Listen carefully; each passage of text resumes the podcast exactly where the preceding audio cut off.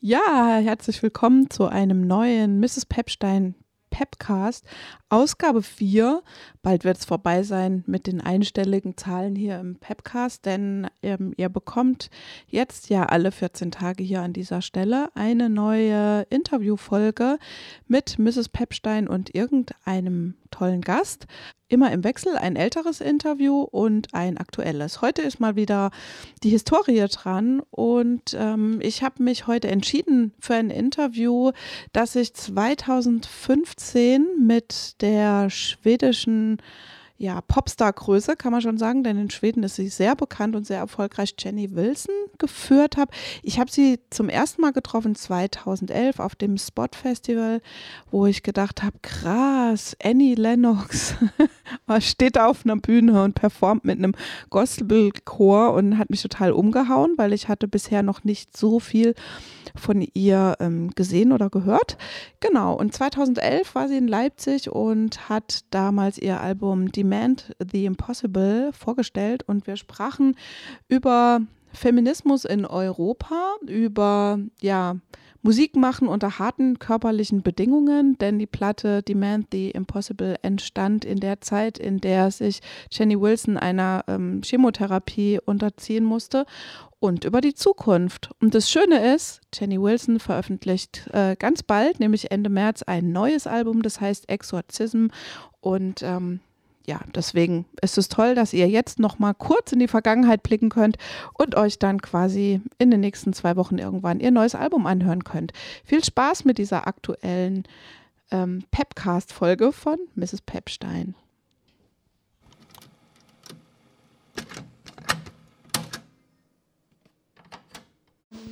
Hi Jenny. uh, Jenny, I must say it uh, Swedish. It's called uh, Jenny. Uh, welcome to Leipzig. How are you? I'm right. fine. I'm, I'm very happy to be back in Germany. So, when we both uh, met four years ago, we didn't discuss Only Here from the Fight, an earlier song of yours. When I now hear your actual record, it's kind of natural continuation. Do you agree? And uh, back then, you told me that the new album was already in your head. Well, yeah, I think what happened when I was touring with the gospel choir, uh, it was a tour we called the Blazing Tour. I think what I what happened to me as an artist during that tour was that I um, developed and um, discovered my a persona that I could use on the stage, and that persona was new to me, and it was a very powerful and a very lively, a bit angry, but in a in a good way persona. And I think that persona and, and that live experience really gave me some kind of new energy that those songs didn't have originally on the record hardships. So I think that was perhaps what I meant when I said that I had something coming up. And then it took a couple of years to actually write the songs, find the moods, find the universe that you need to build up because I, I work so conceptually. And um, it takes a while to find, to exactly know what I want to say, because that's the most important to me to actually believe what I am doing and know every back street and every path of it. Demand the Impossible is a very political and uncertain title for an album. Um, why is it important for you um, to demand the impossible and where does it come from? I mean, originally it's a slogan from, as far as I know, from the student uh, uprisings in Paris, 1968, I guess it was, or 69. Yeah, 68. I used to know this, but now it was a while since I talked about this. And when I was working, I was pretty far in the process with with a record. I was searching for a title because I knew that I wanted a slogan, some kind of slogan. It could have been a slogan I made up all by myself, but I, I, I really needed something strong but also personal because so when I actually saw this, it was a picture actually, a black and white picture in a magazine showing uh, a brick wall with uh, graffiti where it said in French, um, the whole sentence is actually be realistic, demand impossible. that really hit me in my heart because I was going through quite hard times uh, personally when I was uh, working with this album.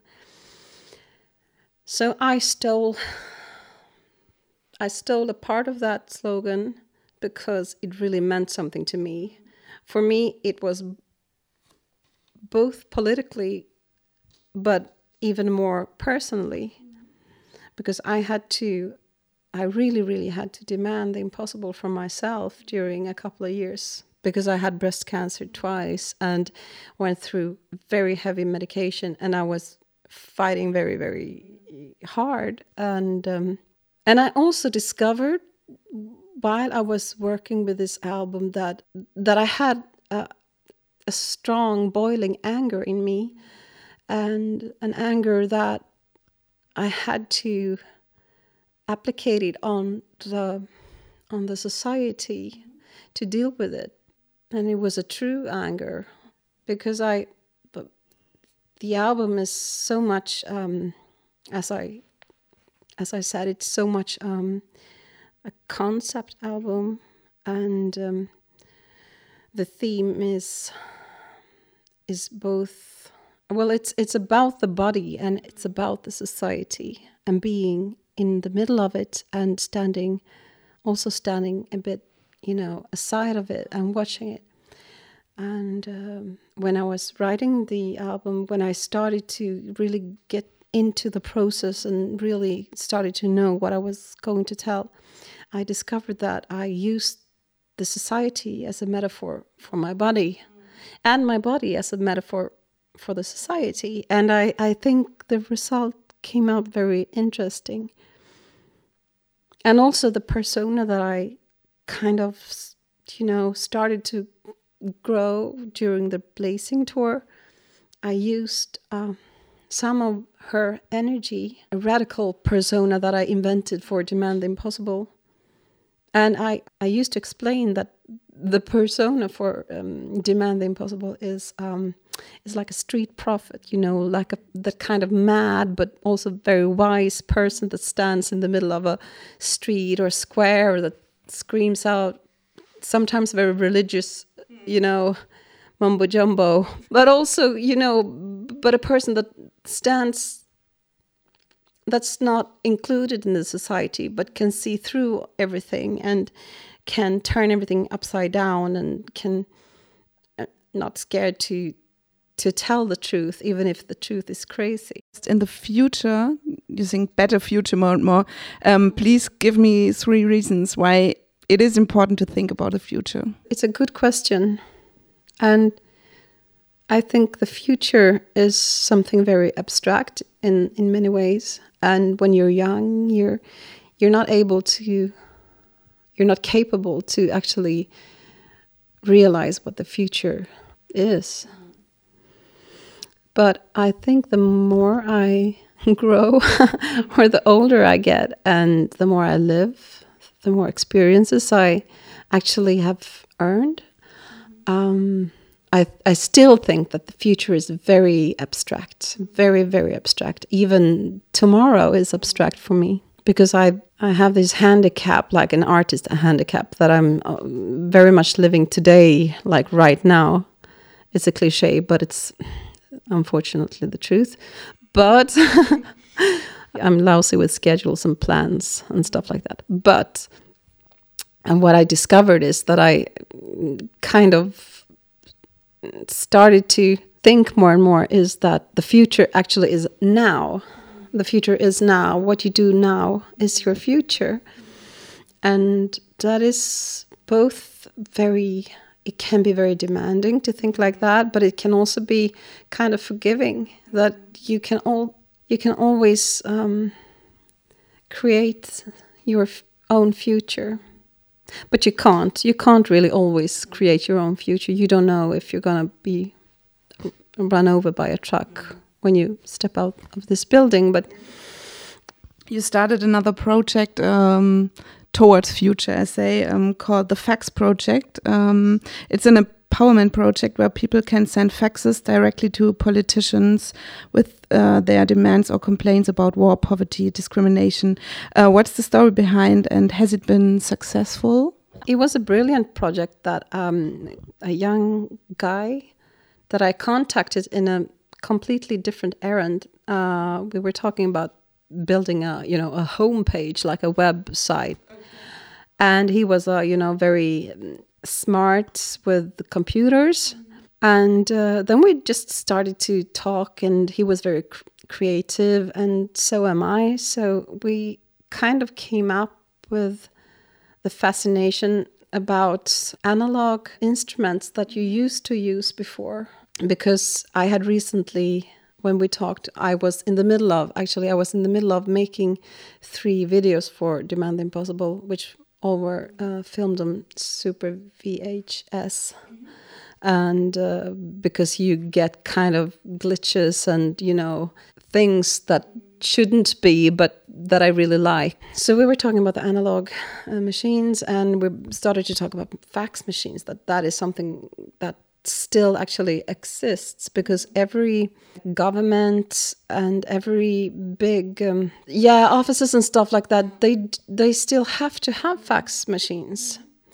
And then from there we, we came up with the whole idea and uh, he was uh, actually the the one who led the project, and I came in with my attitude and with um, with the messages and um, with a package more or less. Like um, so, it was it was an exciting collaboration. If it was successful, well, I think it was a quite secret mm-hmm. project. Um, I'm not sure actually. I'm not sure today. Mm-hmm. I know that there were people from or over 40 countries. I, I think in the summer I had a number on it over 40 countries who actually sent faxes. But I, I don't know. I don't know how many. I think it was pretty small, the whole thing. I was hoping for a bigger thing, but still, it's a very, very difficult project to get public for, or it's also difficult to describe it really in a simple way because it's it's um you i think you need to be a nerd to actually i love nerds but uh, you you you kind of need to be a nerd to to realize it's um, the brilliance of it because it's quite brilliant. But i think when you open the site it's not difficult to understand it.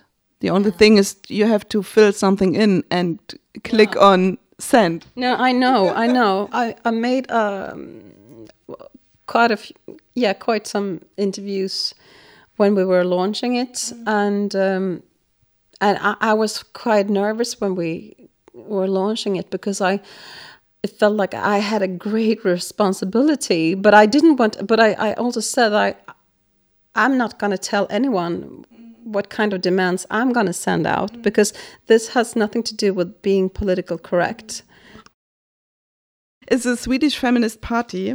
You supported them. They are not in the Swedish government, but in several local councils, and uh, one person is in the European Parliament. Can you tell me more about it? Why did you support them, and how is their influence uh, today in Sweden? I supported them because I felt that it was bloody, bloody important, and it is very important, and I'm I'm very convinced that they could make a big difference.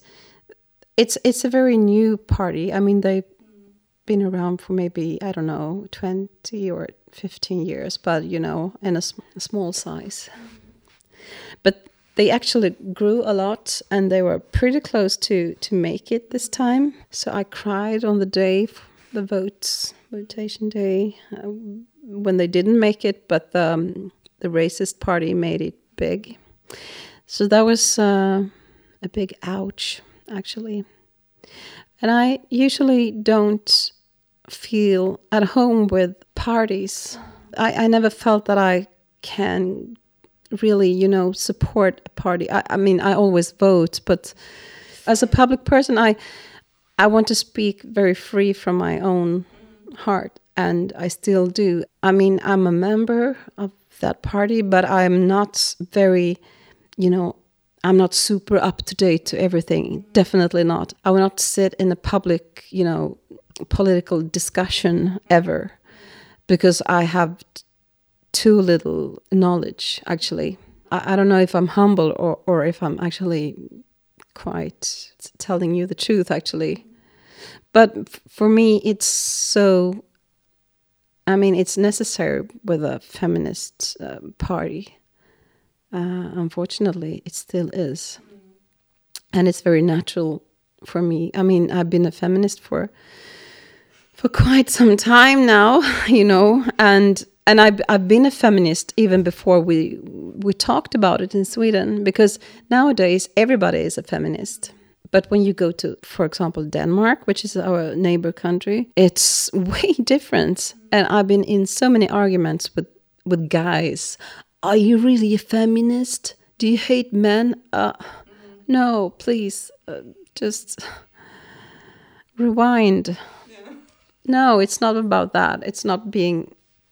It's not about hate. It's just about justice. It's it's only about justice and common sense. Are you sometimes angry about this discussion? Yeah, I get super angry. Definitely. How can you not be angry when people don't understand? I, I actually made an interview when I was in Switzerland uh, two weeks ago, and it was a very, I mean, a young man interviewing me. He was, he was like, you know, very into music and and he was bright and everything. But then he said, "Oh, I, I'm I'm scared to ask you this question now." like as if it was a dangerous question. I thought it was going to ask something very personal about my, if I don't know what, but are you a feminist? And I was like, yeah. Why are you scared to ask me that? Of course I am. Aren't you? Aren't everybody? Everybody should be. And I also had to ask him, but what do you think a feminist is? He was very, I don't really know. I think it's uh, it's difficult. It's, and I know that it's it, it's difficult. I mean, in in some countries, it's almost nobody is a feminist. How is it in Germany? In Germany, there are a lot of feminists, yes, but they are, how should I say this? It's not normal. No. If you say I'm a feminist, you you get the this the, these reactions, no. yes. No. You know, I like Alice Schwarzer. Are you like Alice Schwarzer? No, I'm not. But you know Alice Schwarzer? She's a famous uh, fighter for women rights in Germany, but she's very she's not easy person. So, um, but in Germany, feminism is very nearby Alice Schwarzer, and that is somehow a problem. But on the other side, there are a lot of uh, younger women who fight for feminism and feminism and men too. But I think it's a long way. In in Germany, it's not possible to have a, a feminist party. I can't imagine that, unfortunately. no, it's but not. It's, it's difficult. I mean, it's um, it's very difficult, even even in Sweden, where we actually we have feminism on the agenda all the time, and we speak about gender all the time. But still, I mean, you you find suspiciousness about equality, yeah. and and, you know, sometimes you think that, okay, in 20 years it's going to be much more equal. But it's, we don't know that, don't know that. because the, the wind can turn. Yeah. In Germany, you always have the problem that people say, "But what do you want? You have a, a the chief of Germany is a woman. Everything is all right. A woman can make what they want." And yeah. but it's not true. So no, some some things changed, yes, but not. There's no so equality. It's going so deep in the structure, so it's it can be difficult to notice, even if you are a person who are critical. Uh, Demand the Impossible, you said that already. I come back to this now. It's a very private and personal album. Perhaps uh, your most personal one. I don't know that. Um, for example, when you talk about your scars in autobiography, why is it important for you to share such private thoughts? Like, um, the scar is my only proof. Because it's hard to separate mm. my art from my my life. Mm. And I've chosen to be I mean, very personal, very very personal, and I've been very personal for my all of my records. But I think that my art is not private. It's not a diary. You know what I mean saying? Um, I, I I choose topics that are very universal all the time. It's about freedom. It's about um, fighting. It's about uh, um, love. It's about living or dying, or you know. Um, so it's I always choose topics that are very very big, and to handle those very big universal um, topics, I have to use my own experiences because otherwise it would go as a very flat, just words. And I could never, ever be political without putting my own person into it because then it would also be very flat. I mean, I could say, we need to change, we need to change, we need more power, you know, all that would not make sense if I didn't also put in my own experiences, my own suffers, my own joy. Das Private ist politisch. The private one is political. Yeah. I don't know if you know that. No, actually not. But yeah, that's true. I mean, otherwise it's just words, and words doesn't really get to the bones in Restless Wind, you sing about having cancer or fighting against cancer and making music, um, watching my bones banging on the drum. How did your battle with cancer influence your album? Can you say that? Very, very much, I guess. I had cancer twice. First time uh, was 2010, and that was actually in the middle of of a tour with the with a gospel choir. And after that, I released the Blazing record, and then was continuing uh, touring, doing this Blazing tour with the gospel choir, and then after that, I started to write on my um, on my new record, Demand. But during the first part of the process, I actually got sick again, so I had to go through the whole hospital process one more time, even heavier than the first time. And by then, I think because the first time I had the diagnosis, I kind of took it like, okay, this is a new project. It's like I can do this. I can do. I can make poetry out of it. I can make a, you know, I, I made a short movie, and I made so many things. I made a I was touring with the blazing. I had almost no hair. I was very strong, and I I could use some you know over energy. But the second time, I hadn't. I had no more energy. I was lacking all kinds of positive. I couldn't use it for anything positive. I thought I was very angry, very angry. Um, I don't know why I was angry, but I was angry, and it was probably good for me to be angry.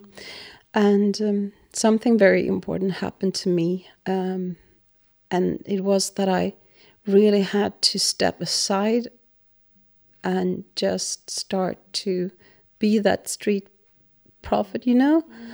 Like I was very angry, I was very critical, I was I was very, very tired, very in a bad shape and um, I started to. I had to raise my. Um, I don't know.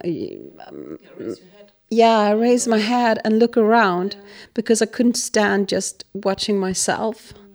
So I had to look around, and out of that, I could continue the work with demand with a completely new sharpness, a new focus, with um, a new energy that was based on all these um, anger, I guess, and um, anger and sorrow because I was not just angry, I was also very sad, of course.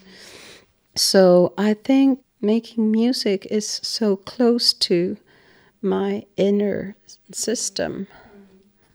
And I, I've been so grateful to be able to to actually do something with such a big passion instead of just lying in a sofa all the time because I can't go to to an ordinary like an office work or something like that.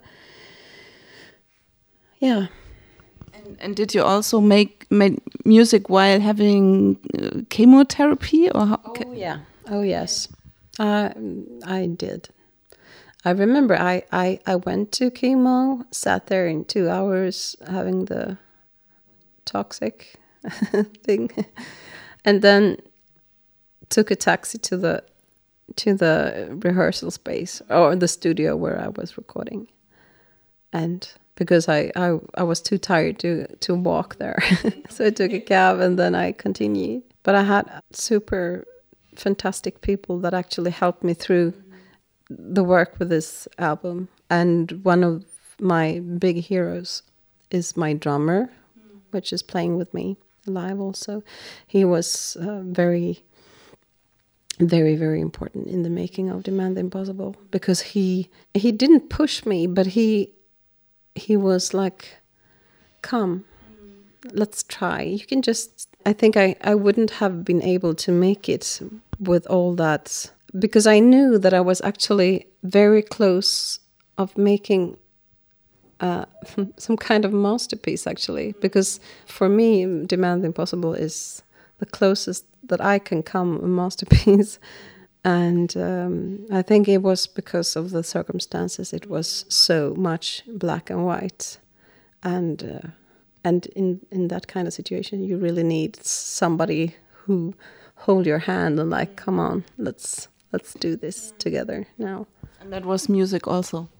Yeah in in the former interview, you told me that when you started to make music, you made it only for your own in a, room and didn't come out for years with it. So that's still how I work, and still how I worked with Demand Impossible. I I work quite slow because I dig deep into a universe to find a way that is true to the topic to produce the album, because I need a production that suits the topic, and. Um, if you know that you want to make something that sounds like it has to have a kind of urban, angry, you know, environment, it takes a while to figure out how that would sound.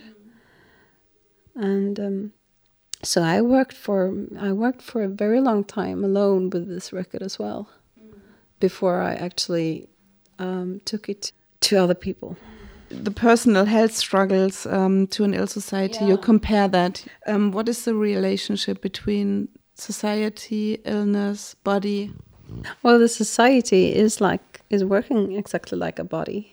Uh, it's it's an organism that needs all the components to collaborate. For example, if if the garbage men go out and strike, then your street's gonna be filled with garbage, and then it's gonna come rats, and uh, with the rats maybe comes uh, you know illness, etc. etc.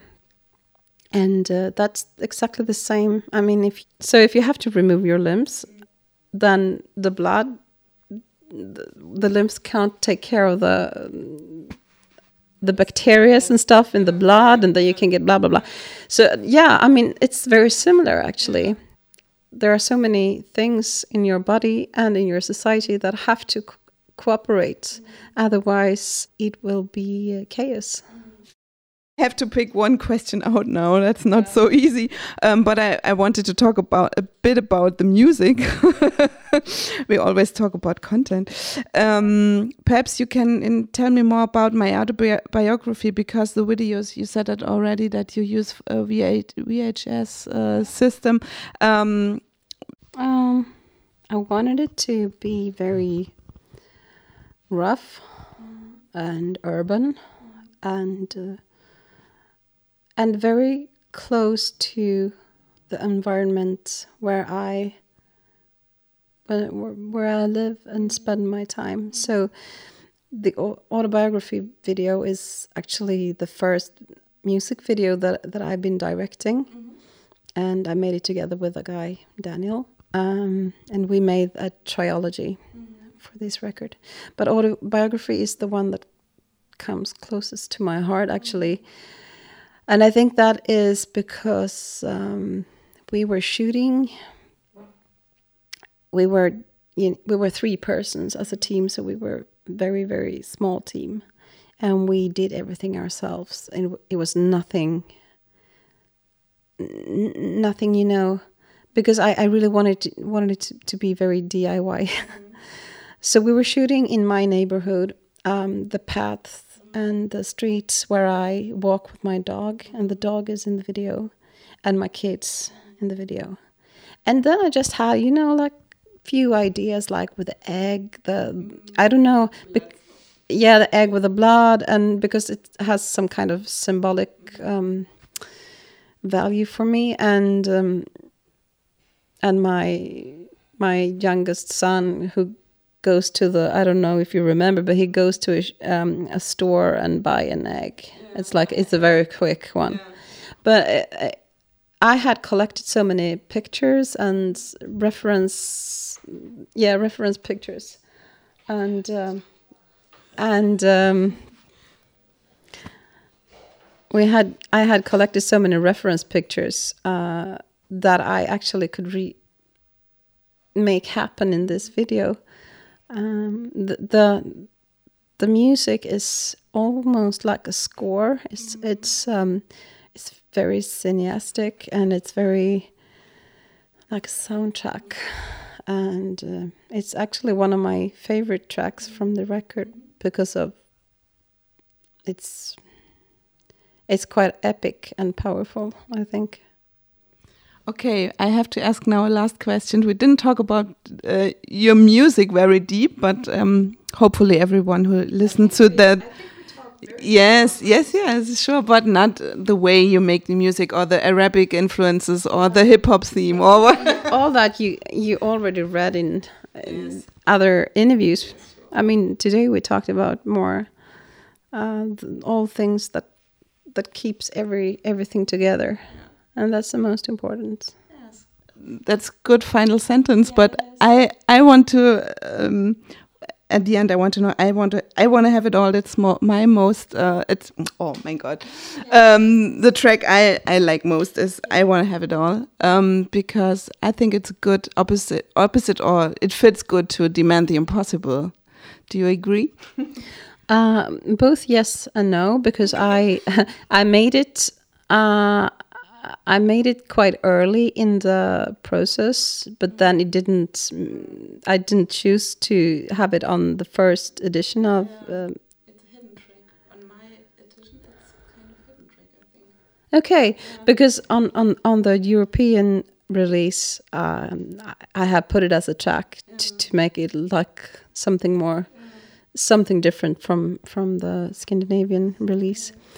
Uh, but now I can see the point of having it on Demand Impossible because it's it's a really really it's a really hopeful and uh, beautiful song and I think it's more harmonically melodic than many of the other songs. So it's I think it's a good complement. It's a little rosemary to the to all the salt. Okay, thank you very much and have fun tonight. I definitely will. Ja, und das war der Pepcast für heute. Den nächsten bekommt ihr in 14 Tagen. Und wer oder was da zu hören sein wird, das verrate ich euch einfach hier mal noch nicht. Bleibt einfach dran und äh, ja, empfehlt den Pepcast weiter. Ich freue mich. Tschüss.